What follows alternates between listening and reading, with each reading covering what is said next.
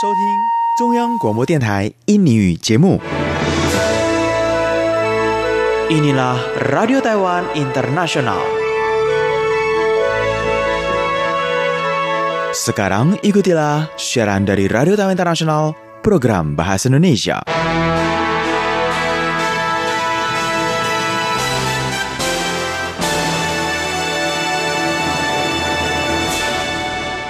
Saudara pendengar acara Radio Taiwan Internasional RTI siaran bahasa Indonesia program 1 untuk hari ini, Jumat 22 Maret 2019. Pertama-tama nanti akan diawali dengan warta berita dibacakan Maidin Hindrawan. Setelah itu, Maria Sukamto akan mengudarakan acara Belajar Mandarin dan Tayu. Diteruskan dengan perspektif bersama Yunus Henry dan Gowes ditemani Aminah Chandra. Terakhir kembali bersama saya, Maidin Hindrawan. Acara yang dapat Anda ikuti adalah Galeri Budaya. Sekarang kami sampaikan Warta Berita.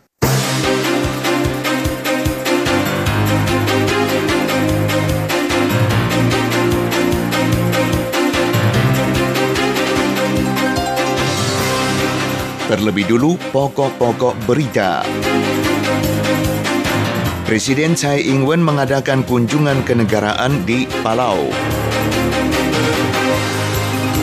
MOHW menegaskan tekad Taiwan berpartisipasi dengan WHO tidak berubah meski tidak diundang untuk mengikuti persidangan WHA.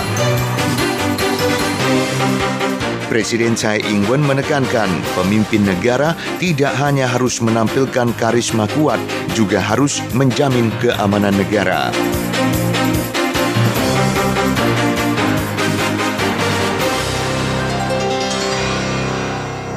Berita selengkapnya. Presiden Tsai Ing-wen tiba di Palau pada hari Kamis 21 Maret, setopan pertama kunjungan kenegaraannya ke tiga negara sahabat di Pasifik, yang juga akan membawanya ke Nauru dan Kepulauan Marshall. Ini adalah kunjungan kenegaraan Tsai yang keenam ke luar negeri dan kunjungan keduanya ke negara kepulauan di Pasifik sejak menjabat sebagai presiden Mei 2016. Presiden dan rombongan disambut di Bandara Internasional Palau oleh Perdana Menteri Faustina Rehuher Maruk, Wakil Presiden Reynold Oiloch, dan juga banyak masyarakat setempat dan warga perantau yang melambaikan lampion bergambar bendera nasional kedua negara dan meneriakkan kata sambutan apa kabar Presiden. Tsai kemudian berangkat ke Palau Royal Resort hotel penginapannya di Palau dan di sana secara pribadi disambut oleh Presiden Palau Tommy E. Remengesau Jr. Tsai dan Remengesau Jr. akan kembali mengadakan pertemuan pada hari Jumat pagi untuk membicarakan kerjasama atas isu-isu yang diprihatinkan kedua pihak dan keduanya akan menandatangani sebuah persetujuan atas pengawalan perairan nasional sebelum sama-sama menghadiri jamuan makan malam.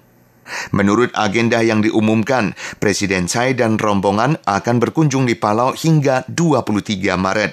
Kemudian mengadakan kunjungan di Nauru pada tanggal 24 dan 25 Maret dan terakhir akan tiba di Kepulauan Marshall pada tanggal 26 untuk menghadiri konferensi Koalisi Pemimpin Wanita Pasifik sebelum tiba kembali di Taiwan pada 28 Maret.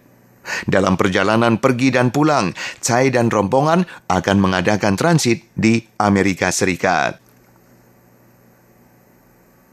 Taiwan kemungkinan besar akan sekali lagi tidak diundang untuk mengikuti persidangan Majelis Kesehatan Dunia atau WHA, lembaga penetap kebijakan Organisasi Kesehatan Dunia WHO. Kendati demikian, tekad Taiwan untuk berpartisipasi tidak akan berubah. Meski tidak menerima undangan resmi, Taiwan tetap akan mengutus rombongan ke Jenewa, Swiss untuk mencari peluang berinteraksi dengan negara peserta lain.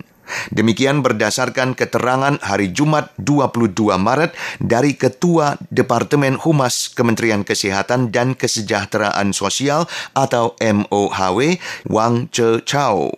Perihal laporan media bahwa WHO telah menulis email kepada Taiwan menegaskan bahwa Taiwan tidak akan diundang untuk mengikuti persidangan WHA di Jenewa 20 sampai 28 Mei andai kata pengertian antar selat tidak mampu dicapai antara Taiwan dan daratan Tiongkok.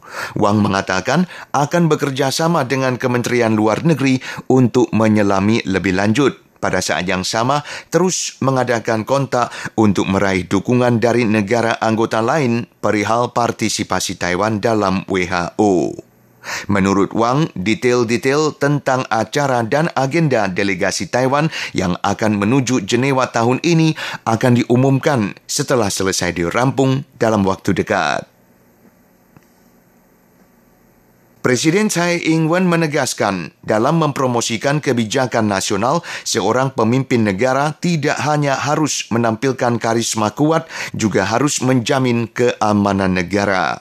Tsai mengungkapkan hal tersebut ketika menerima wawancara majalah Monocle, di mana isi wawancara resmi dipublikasi oleh kantor kepresidenan pada hari Kamis 21 Maret malam. Ditanya soal referendum atas isu kemerdekaan Taiwan yang mungkin diadakan andai kata terpilih kembali untuk meneruskan jabatan, kepala negara menekankan Taiwan adalah negara demokratis, rakyatlah penentu kebijakan, sedangkan tugas seorang pemimpin negara adalah memastikan kelancaran demokrasi. Menghadapi kritikan bahwa dia hanya bisa mengemukakan opini kosong dalam menghadapi tekanan dari Tiongkok, Presiden Tsai berpendapat masyarakat Taiwan sangat mengutamakan keamanan negara dan perkembangan hubungan stabil antar selat Taiwan. Maka, merespon kebijakan Tiongkok terhadap Taiwan adalah hal yang normal. Saudara Anda sedang mengikuti Warta Berita Radio Taiwan Internasional. Bank Sentral yakni CBC Republik Tiongkok telah menurunkan perakiraan laju produk domestik bruto atau PDB yakni GDP Taiwan untuk tahun 2019. Pada saat yang sama tidak akan mengubah suku bunga utamanya untuk bulan ke-11 secara berturutan bertujuan mendukung pertumbuhan stabil ekonomi domestik. Dalam rapat perempat tahunan yang digelar hari Kamis 21 Maret, CBC memutuskan merendahkan perakiraan pertumbuhan ekonomi tahun ini menjadi 2,13 persen, berkurang 0,2 persen dari perakiraan sebelumnya pada Desember 2018.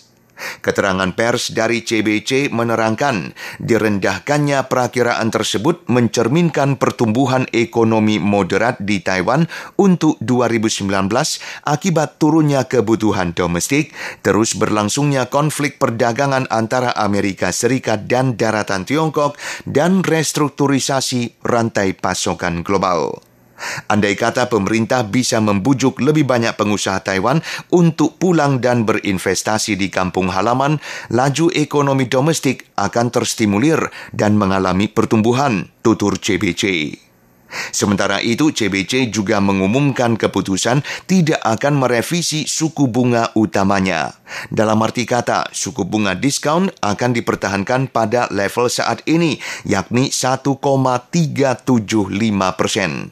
Tingkat akomodasi dengan kolateral akan tetap 1,750 persen dan tingkat akomodasi tanpa kolateral juga tidak berubah, tetap 3,625 persen.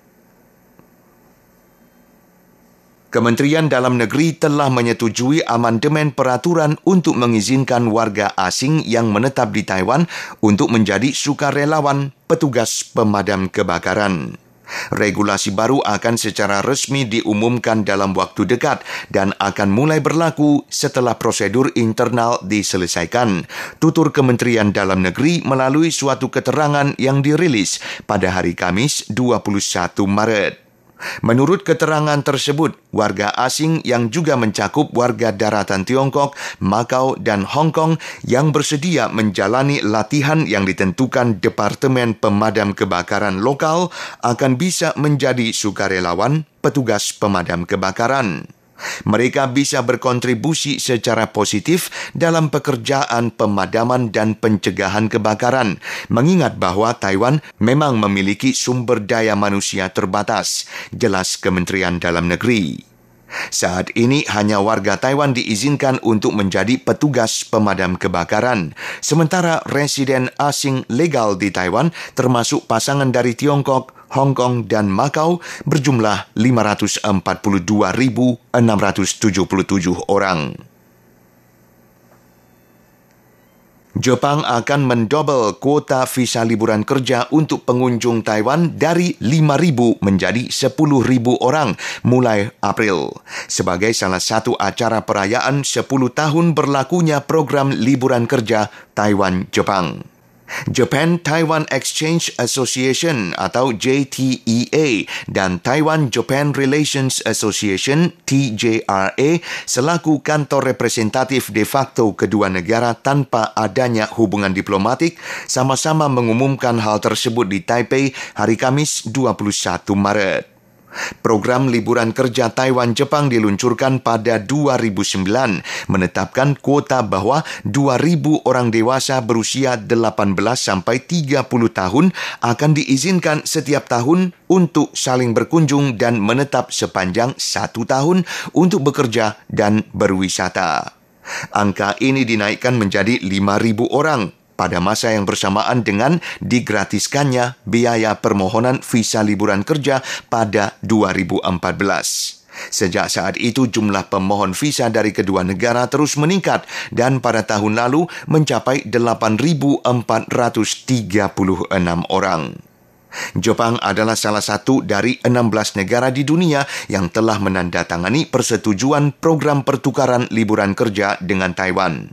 Negara-negara lain mencakup Jerman, Inggris, Irlandia, Belgia, Hungaria, Slovakia, Polandia, Austria, Republik Ceko, Prancis, Australia, Luxembourg, Kanada, Korea Selatan, dan Selandia Baru.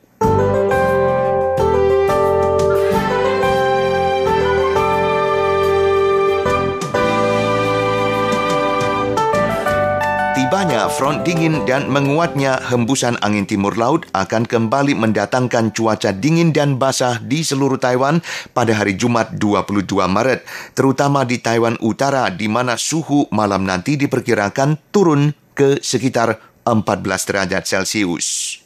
Biro Cuaca Sentral CWB mengemukakan front dingin kali ini mengandung kelembapan tinggi setelah terhembus angin timur laut akan mendatangkan hujan sporadis di Taiwan Utara dan Timur.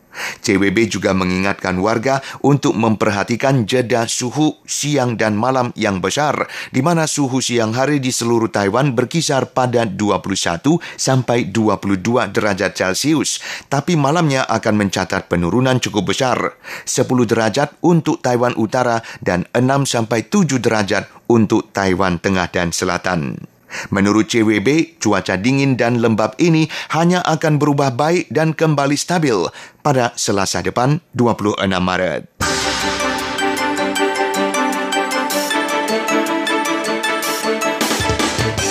Bursa saham Taiwan TAIEX hari Jumat 22 Maret naik 29,52 poin menjadi 10.639,07 poin. Turnover bursa berjumlah 130,355 miliar dolar Taiwan. Dalam bursa valuta asing, kurs penukaran dolar Amerika banding dolar Taiwan mengapresiasi 1,6 sen, mencatat nilai 1 dolar Amerika banding 30,80 dolar Taiwan. Nilai transaksi hingga Jumat siang 321 juta dolar Amerika. Sementara itu, kurs penukaran 1 dolar Amerika banding rupiah Indonesia hari Jumat mencatat nilai 14.116. Sedangkan nilai tukar 1 dolar Taiwan banding rupiah 457,67.